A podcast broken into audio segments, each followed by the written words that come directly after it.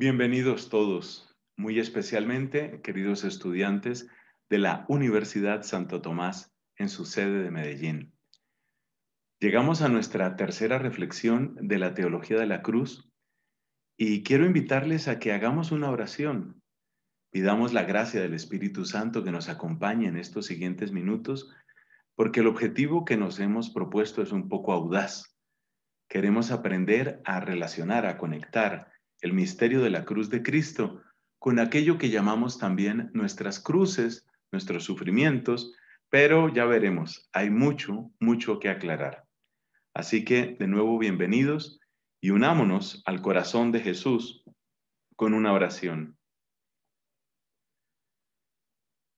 Padre nuestro que estás en el cielo, santificado sea tu nombre Venga a nosotros tu reino, hágase tu voluntad en la tierra como en el cielo. Danos hoy nuestro pan de cada día. Perdona nuestras ofensas como también nosotros perdonamos a los que nos ofenden. No nos dejes caer en la tentación y líbranos del mal. En el nombre del Padre y del Hijo y del Espíritu Santo. Amén. Sí, mis amigos, cuando hablamos de la cruz, hablamos de una polémica que no termina. La primera carta a los Corintios, especialmente en los dos primeros capítulos, nos trae varias expresiones que muestran por qué hay un rechazo a la cruz. Decíamos en un mensaje distinto que la cruz nos rebasa, rebasa nuestra inteligencia. A veces parece excesiva, parece absurda, parece incomprensible, y lo es, en cierto sentido lo es. Así como Dios supera nuestra inteligencia y no podemos llegar a entender completamente a Dios, ni mucho menos nos quedamos lejos, pues así tampoco podemos entender el amor de Dios en la medida en que el amor de Dios es del tamaño de Dios. Y amor, amor a raudales, amor en grandes cantidades y proporciones, eso es fundamentalmente lo que vamos a encontrar en la cruz del Señor. ¿Cómo ponerle un poquito de orden a nuestra reflexión? ¿Cómo podemos avanzar? Pues intentemos, de eso se trata, y por eso una vez más tenemos algunos apuntes. Empezaremos con algunas aclaraciones. La primera es que no todo sufrimiento es cruz. No todo sufrimiento es cruz. Refiriéndonos a nosotros, lo que vamos a intentar es hacer algunas aclaraciones, después brindar unos elementos básicos de discernimiento y solo entonces entraremos a hablar sobre la cruz del Señor que da sentido a nuestras cruces. Ese es el orden que llevamos en esta reflexión. Entonces, lo primero que hay que decir es que no todo sufrimiento es cruz. Al principio puede sonar incluso un poco ridículo o chistoso lo que voy a decir. Pensemos en el caso de una persona que ha vivido bajo la tiranía de un vicio, por ejemplo, el alcohol. Y el alcohol ha arruinado el hígado de esa persona. Padece lo que llamamos cirrosis, con graves inconvenientes y con una perspectiva de muerte temprana. En esas condiciones, en medio de su sufrimiento, ¿podría decir esa persona, esta es mi cruz? En un sentido, tal vez sí, pero nos damos cuenta que hay algo un poco extraño en eso. Pongamos otro ejemplo incluso más, más claro. Una persona se mete en un problema.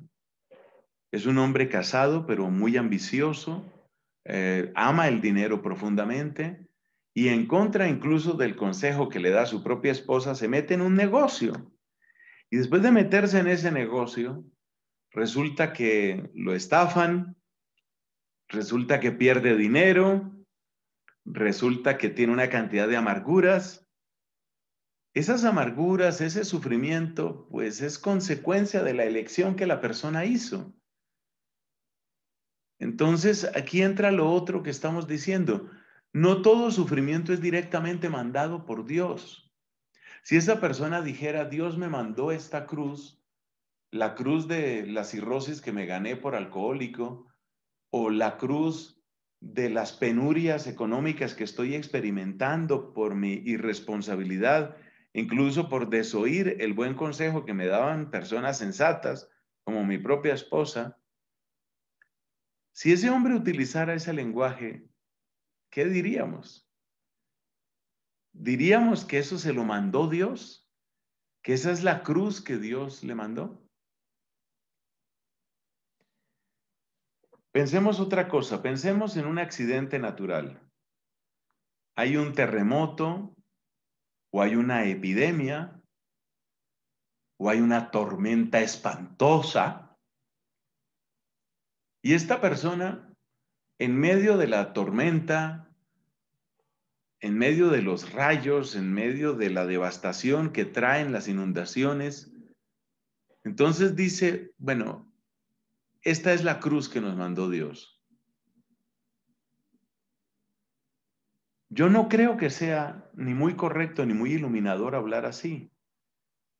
No todo lo que a nosotros nos duele o nos disgusta, nos incomoda o nos perjudica, hay que llamarlo cruz.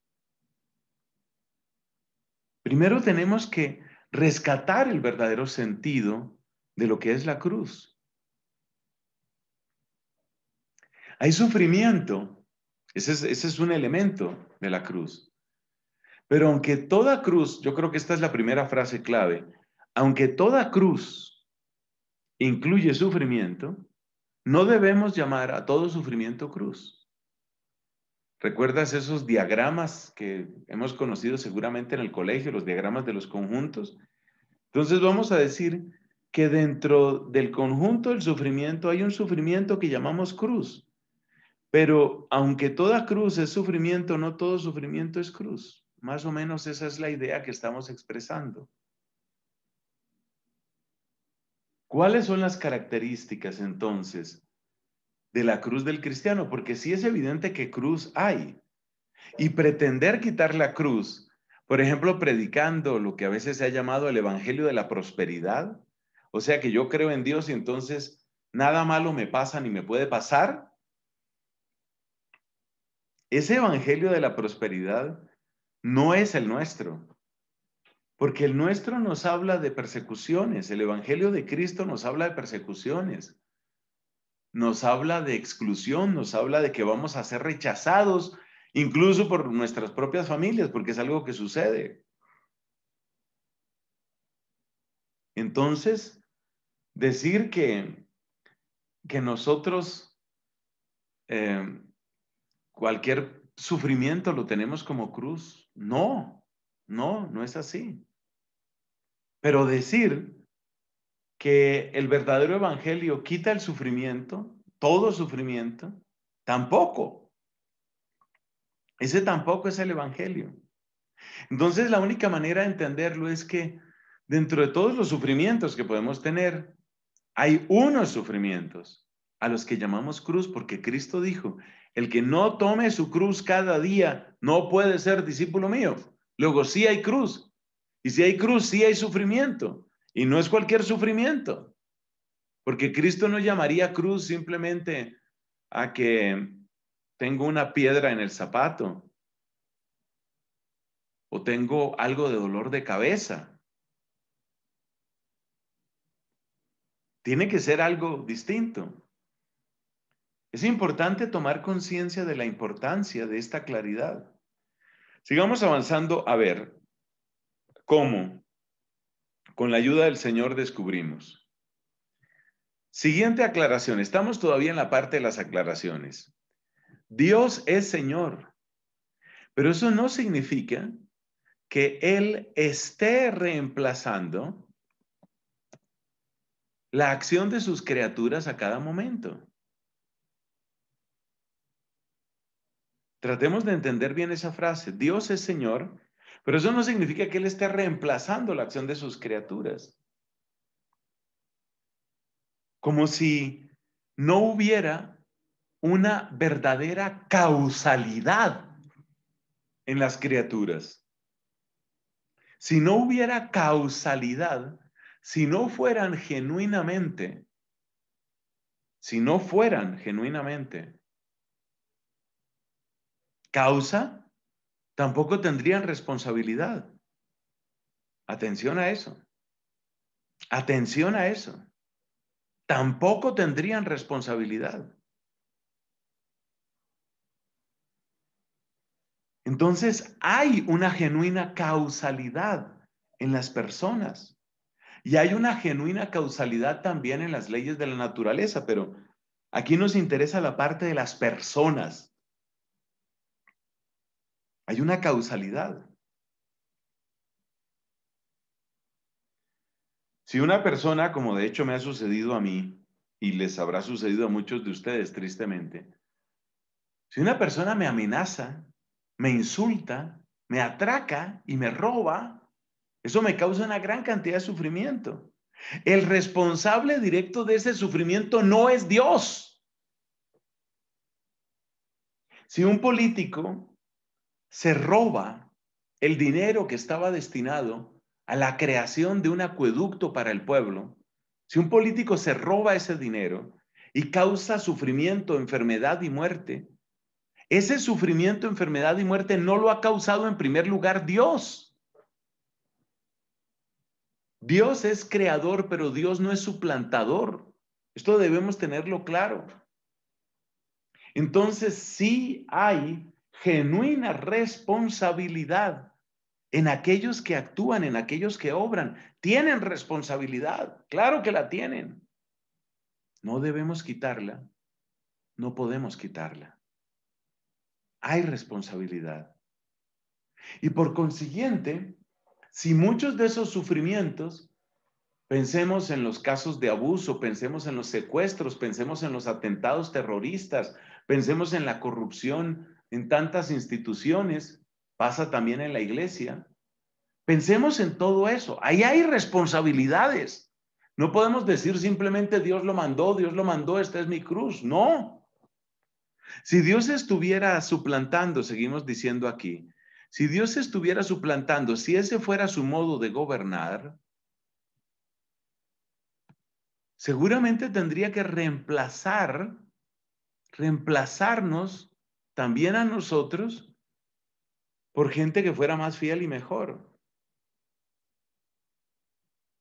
Por lo tanto, debe afirmarse que existe una auténtica causalidad y responsabilidad en el deseo humano. Entonces, estas son las aclaraciones fundamentales.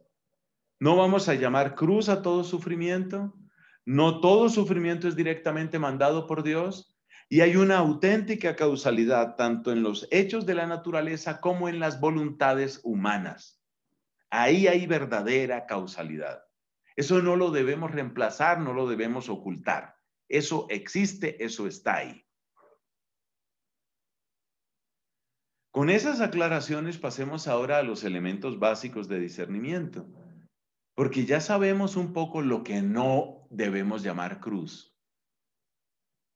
Yo no debo llamar cruz a cualquier cosa mala que me sucede, ni debo pensar que todo lo malo que me sucede me lo mandó Dios. Eso es prácticamente una blasfemia. Elementos básicos de discernimiento. El primero es tal vez es el más abstracto. La gracia presupone la naturaleza, uno de los dichos más conocidos de Santo Tomás de Aquino. ¿Qué quiere decir esto? Que Dios no anula el orden de la creación, vamos a subrayar el orden de la creación, Dios no lo anula el, orden de la creación para imponer, entre comillas, el orden de la santificación. Dios no anula la creación para traer la santificación y pertenece al orden de la creación, entre otras muchas cosas, la justicia y pertenece al orden de la santificación, cosas como, por ejemplo, ese regalo que Dios da a algunos corazones de ser almas víctimas. Pero fíjate el contraste que hacemos. La naturaleza no queda anulada, el orden natural no queda anulado. Eso quiere decir que en nuestra experiencia de la cruz, de nuestras cruces, no debemos anular el orden de la creación que incluye, como ya he dicho, el orden de la justicia, así como también incluye el orden de la prudencia, de la fortaleza y de la templanza, lo que son las virtudes humanas. Lo que puede suceder es que estas virtudes humanas van a quedar de alguna manera asumidas en un régimen más alto. Así, por ejemplo, la prudencia puramente natural queda superada, claramente superada, queda superada por la prudencia sobrenatural. Hablemos un poco de cómo se da esta superación para ver en qué consiste ese salto del puro sufrimiento a lo que es propiamente la cruz. Y vamos a verlo en las cuatro virtudes humanas clásicas, es decir, la prudencia, la justicia, la fortaleza y la templanza. Pensemos en el caso de la prudencia, por ejemplo. ¿A qué llamamos prudencia humana? Es aquella que atiende a las causas y consecuencias que se pueden discernir con la sola razón. Entonces, por ejemplo, según la prudencia puramente humana, es mucho más seguro quedarme yo viviendo en un país donde soy conocido y tengo todos los derechos y hay un cierto orden social establecido, que irme a otro país, por ejemplo, qué sé yo, de Asia o de África, donde hay inseguridad, donde hay amenazas a los cristianos, donde hay, donde hay persecución y atentados en contra de los que creemos en Cristo. Por decir un caso, todos sabemos que han sucedido situaciones terribles de violencia en Nigeria, especialmente en el norte de Nigeria. Bueno, ¿qué dice la prudencia puramente humana con respecto a esa situación? no te vayas a Nigeria. Pero una persona puede sentir frente a una escasez de sacerdotes o una escasez de misioneros en Nigeria, una persona perfectamente puede sentir, yo quiero ir allá. No parece prudente, ¿no? No parece prudente. Desde el punto de vista puramente racional, no parece prudente. Pero esa persona está obrando con una prudencia que busca un bien mayor, porque finalmente toda prudencia busca un bien. Entonces, esa persona está buscando el bien mayor y el bien mayor que está buscando es la gloria de Dios en la santidad de su alma y la gloria de Dios en la conversión, la presumible conversión de unos corazones en ese lugar. Entonces, fíjate, de la prudencia natural ha pasado a la prudencia sobrenatural. Otro ejemplo, una persona tendría un gran futuro con una carrera a la que le ha dedicado mucho tiempo. Por ejemplo, es, qué sé yo, abogado, o es matemático, o es científico, o es ingeniero. Y esa persona siente el deseo de consagrarse a Dios. Desde el punto de vista de una prudencia solamente humana, parece que está perdiendo, que eso es absurdo. Pero de nuevo, si buscamos ese bien mayor, entonces entendemos cuál es el sentido de esa vocación y de esa ofrenda. O sea que sí se da una superación. Pero aún en el caso de esa superación, esa persona está llamada a la prudencia. Si esa persona, por ejemplo, se va a misionar a África y le dicen que hay que hacer tal recorrido, pero le dicen, este no es el momento de hacerlo porque hay demasiada lluvia los campos están atascados, los caminos están intransitables. Y la persona dice, no, no, Dios, Dios, Dios, yo me voy por este camino. Ahí se necesitaba que tuviera verdadera prudencia. Es decir, una prudencia que significa, ya mi vida está buscando esos corazones, pero yo tengo en cuenta también estas circunstancias. Eso es lo que queremos decir. Es la articulación entre la naturaleza y la gracia. Lo mismo sucede con la justicia. Y el ejemplo más impresionante precisamente es el de la cruz de Cristo. ¿Cómo es eso de que en la cruz de Cristo se cometió la peor de las injusticias y sin embargo la cruz de Cristo es la que nos trae la justificación, es decir, el retorno a la amistad con Dios? Esto es como de romperse la cabeza a uno. ¿Cómo pudo darse esa situación? Pero se entiende. El orden puramente natural de la justicia se limita a dar a cada uno lo que le corresponde según la luz de la sola razón. Pero la justicia que vino a traer Cristo trae otra luz, que es la luz de la gracia, y según la luz de la gracia, es posible restaurar el orden de Dios. Ahora bien, ¿cómo se puede restaurar el orden querido por Dios? ¿Cómo se puede restaurar ese orden si nosotros al mismo tiempo decimos que se quiere que haya verdadera justicia? Es decir, ¿cómo se puede reparar la injusticia de nuestros pecados y a la vez traer la justicia de Dios, que es la de la amistad con Él? Ese es el sacrificio. El sacrificio de Cristo es acto penitencial de infinito mérito para cubrir, suficiente para cubrir nuestras culpas, pero luego resulta que por virtud de ese mismo sacrificio se restaura la amistad con Dios. Entonces, en la cruz de Cristo se ve completamente cómo se cumple el orden de la justicia hasta donde lo alcanza a ver nuestra racionalidad humana y cómo se cumple el orden sublime y supremo de la justicia sobrenatural, la que trae la gracia. Lo mismo sucede con la fortaleza y donde más se nota es en el martirio. Hemos hablado de la prudencia, la justicia, lo mismo sucede con la fortaleza. Que una persona tenga resistencia, por ejemplo, resistencia en cuanto a soportar mucho tiempo sin alimento, pues esa es una fortaleza natural. Pero que la persona como San Maximiliano María Colbe no solamente soporte ese estar sin alimento, sino que esa misma persona esté dispuesta a perdonar y a amar y a evangelizar cuando lo están matando de hambre, esa es la fortaleza del siguiente nivel. Lo mismo sucede, por supuesto, con la templanza, que trae el gobierno sobre aquello que nos resulta placentero. Darle lugar al placer en nuestra vida es propio de la templanza.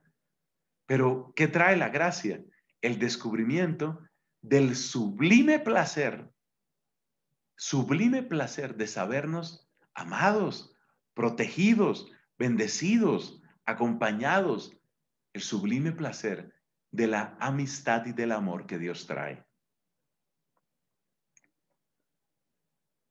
Entonces, cuando nosotros simplemente rompemos el orden de la racionalidad humana, el orden de la naturaleza, cuando simplemente rompemos ese orden, a nombre del orden sobrenatural, seguramente estamos obrando mal.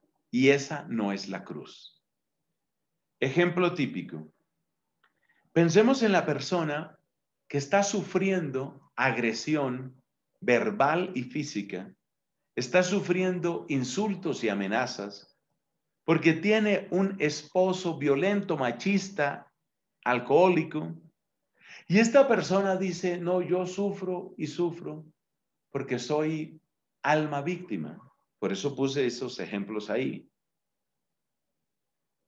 Un momento en lo que tú dices, no se nota por ninguna parte cómo se supera el orden de la justicia humana en esa justicia divina. Porque no vemos conversión en ese caballero, sino lo vemos cada vez más humillante, cada vez más agresivo, cada vez es un peligro peor para esa mujer y para esos hijos. Entonces no se ve ningún orden sobrenatural ahí y tampoco se ve ningún orden natural, porque lo que estamos viendo es una persona, una persona llena de llena de injusticia. No es justo que trate así a esa mujer, aunque no fuera su esposa, esa no es la manera de tratarla. Entonces, esto nos ayuda a entender el tema de la cruz. Llamar cruz, ese padecer estéril de la injusticia, es un abuso de las palabras. Repito la frase. Llamar cruz, el padecer estéril de la injusticia, es un abuso. Llamar cruz, el padecer estéril de una injusticia, es un abuso. Esa no es la cruz. Y este es un elemento fundamental de discernimiento. Cuando hay, cuando verdaderamente hay Cuando genuinamente hay cruz, hay una respuesta al orden de la justicia humana y hay una respuesta en el orden de la justicia sobrenatural, en la prudencia humana y en la prudencia sobrenatural, en la fortaleza humana y la fortaleza sobrenatural. Este es un elemento de discernimiento. Puede parecer difícil de aplicar, pero acuérdate siempre de ese ejemplo que es el que siempre menciono, el de la persona que está sufriendo agresiones, insultos, humillaciones y dice, no, esta es mi cruz. Así no es. Así no es. El sufrimiento que no hace mejor a quien de alguna manera lo causa puede ser sufrimiento estéril. Puede ser sufrimiento estéril. ¿Por qué decimos puede ser? Porque dentro del orden sobrenatural existe también lo que le pasó a Cristo y les ha pasado a tantos mártires. Es decir, que a través de ese dolor, que a través de ese sufrimiento, la persona está intercediendo por su propio verdugo, como hizo Cristo. Pero el fruto está. Lo que te quiero decir es que la esterilidad, el sufrimiento estéril nunca es lo que Dios quiere. Tiene que darse el fruto. Tiene que darse el fruto. Entonces hablemos de los sentimientos que acompañan a la verdadera cruz. Aquí señalamos varios unos siete sentimientos.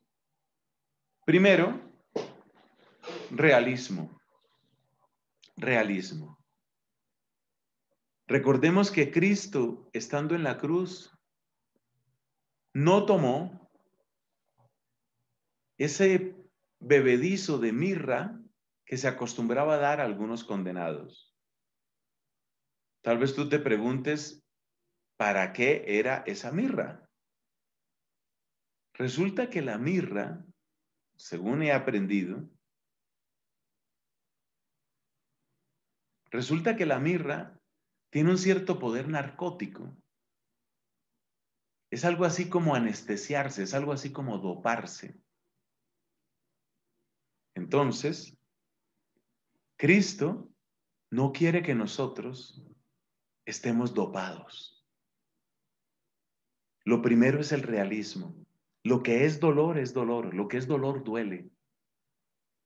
Suena como como una cacofonía, ¿no? Pero lo que es dolor duele. El realismo, el saber que esto duele. Decía el Padre Pío refiriéndose a sus estigmas, no son de adorno, duele. Pero en medio del dolor hay paz. ¿Recuerdas cuando antes hablábamos en nuestra charla anterior? Cuando hablábamos en nuestra charla pasada de todos esos, todas esas actitudes destructivas, por ejemplo, de amargura, de depresión, de huida, así no es. Es dolor, pero es un dolor en paz. Si no se da la paz, no es tu cruz, esa no es. Habrá que buscar, habrá que pedir luz, pero esa no es tu cruz. Esa no es tu cruz.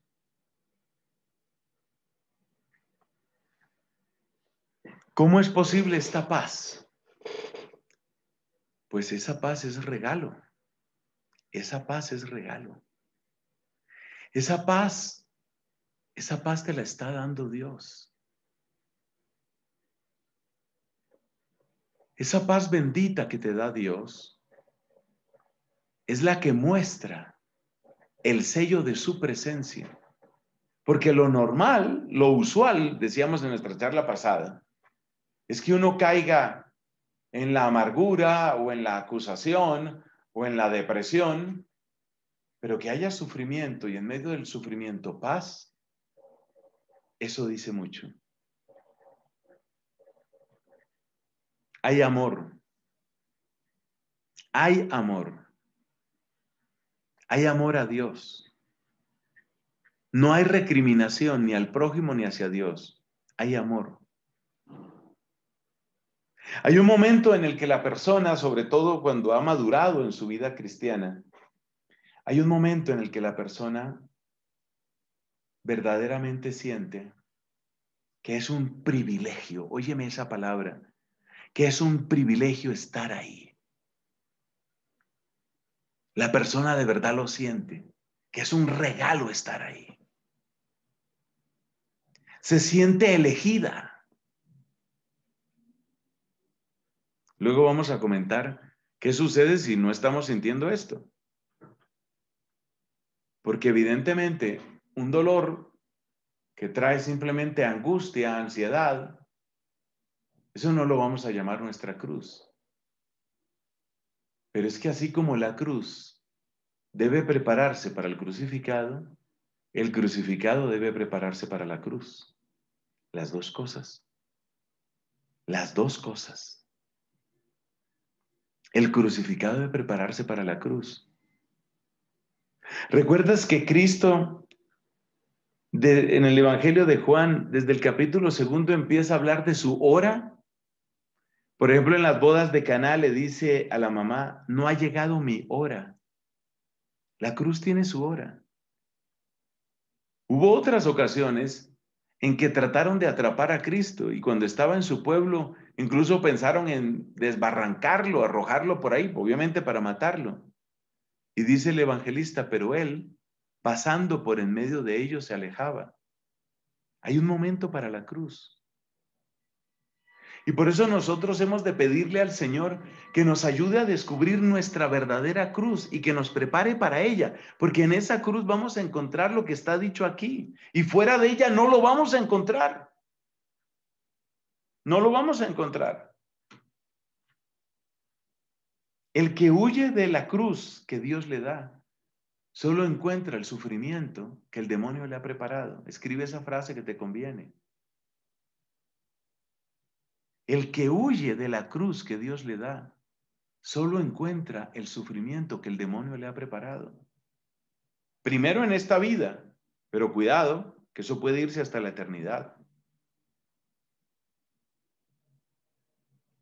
Entonces hay que prepararse para la verdadera cruz. Y hay que pedirle a Dios la gracia de reconocerla y de abrazarla y de amarla. Hay realismo, hay paz, hay amor, hay un modo de gozo, ya lo he dicho. Hay fecundidad. Fecundidad que se expresa en el propio crecimiento, en la fe, la esperanza y el amor de la persona. Y fecundidad que se expresa en lo que Cristo llamó frutos de conversión, frutos de conversión en otros. Tiene que darse eso. Hay fecundidad, la cruz es fecunda. El solo sufrir por sufrir, eso no es cristianismo. Hay una capacidad de salida de sí mismo.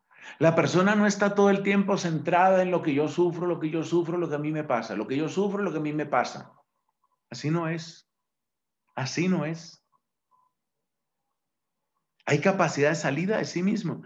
Lo vemos en la cruz de Cristo, como Él está padeciendo todo lo que está padeciendo y sin embargo sale de sí mismo para pensar en la suerte de sus verdugos o para pensar en los que están crucificados con Él. Y por eso le dice al que está crucificado a su lado, hoy estarás conmigo en el paraíso. Entonces hay salida de sí mismo. Y hay otra cosa que es muy, es muy propia del misterio de la cruz. Y hay una, es la certeza de que todo lo puedo en, el, en Él que me fortalece, todo lo puedo en Él. Cuando una persona está sufriendo y siente que está llegando a su límite, a su borde, es decir, no voy a poder, no voy a poder, ya esto es demasiado, esto es demasiado. Esa no es la cruz de alguna manera la cruz se convierte en una especie de alimento que da más hambre. Por eso viene acompañada de la certeza de que todo lo puedo en Él. Todo lo puedo en Él. Estas señales de la cruz nos muestran cuánto hemos de crecer y cuánto hemos de madurar para llegar verdaderamente a la cruz. Porque fuera de la cruz no vamos a encontrar lo que solo la cruz puede darnos. Y repito mi frase, el que rechaza la cruz que Dios le dio, solo encuentra el sufrimiento que el demonio le preparó. Por eso hay que pedirle a Dios discernimiento y amor y todo lo que hemos dicho para, para abrazar esa cruz. Lo necesitamos. Terminemos nuestra reflexión con esta consideración. La cruz del Señor da sentido a nuestras cruces. Entonces, Cristo no escogió su cruz. Cristo la recibió y la recibió como camino hacia la gloria. También nosotros hemos de pedirle a Dios que nos dé el discernimiento para abrazar la cruz de verdad y no una cruz de mentiras. Aunque tenga mucho dolor, una cruz de mentiras no es. No es expresión de salvación ni es camino de salvación. No se mide la verdadera cruz por el tamaño del dolor, sino se mide por la conformidad con el plan de Dios para tu vida, para mi vida, para la vida de cada uno.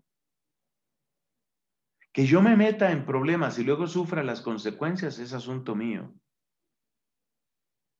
Entonces, la primera actitud que debemos tener es, Señor, yo quiero encontrar cuál es mi verdadera cruz. ¿Cuál es la que de verdad me corresponde? ¿Cuál es la que pertenece a tu plan? Esa es la actitud inicial. ¿Por qué la cruz de Cristo le puede dar sentido a nuestras cruces, así entendidas como lo hemos explicado? ¿Por qué? La clave está en la intención. No somos nosotros los que abrazamos la cruz, sino Él, Cristo, quien nos ha unido a su propia ofrenda. Por eso la cruz llega como un regalo. Es su intención sacerdotal la que nos cobija, nos levanta y da valor a lo que hacemos o padecemos. Sufrir fuera del plan de Dios sufrir fuera de aquello que Dios en su amor tiene dispuesto para nosotros. No, no es posible. Es decir, sí es posible, pero es estéril. Entonces nosotros nos acogemos a la intención, óyeme bien, nos acogemos a la intención sacerdotal de Cristo. Eso es lo que nosotros hacemos. Nos acogemos a esa intención. ¿Cuál es el camino entonces? Está resumido en esta última frase. Contemplar, es decir, mirar con atento amor el sacrificio del Señor, que es nuestra referencia, que es nuestro camino, que es nuestro diccionario, que es que es nuestra certeza. Contemplar, admirar, Decía él, cuando yo sea levantado, atraeré a todos hacia mí. Admirar. Agradecer lo que él hizo. Agradecerlo. Hay que empezar por ahí. Solamente teniendo ante nuestros ojos el resplandor de la cruz de Cristo y por decirlo de alguna manera, su extraño pero bendito perfume, que es la unción sacerdotal de Cristo, Solo teniendo ante nuestros ojos y solo teniendo en nuestro corazón el aroma de la cruz de Cristo, tendremos el olfato para reconocer nuestra propia cruz, es decir, nuestro lugar en el plan de Dios. Porque es en ese lugar, el lugar nuestro en el plan de Dios, donde aparecerá el sufrimiento, pero donde brillará también la gloria. Contemplar, admirar, agradecer. Quédate un buen rato delante de la cruz del Señor y agradece, y agradece, y vuelve a agradecer. Agradece. Míralo. Míralo y agradecele. Míralo con amor y agradecele. ¿Pero qué le voy a agradecer?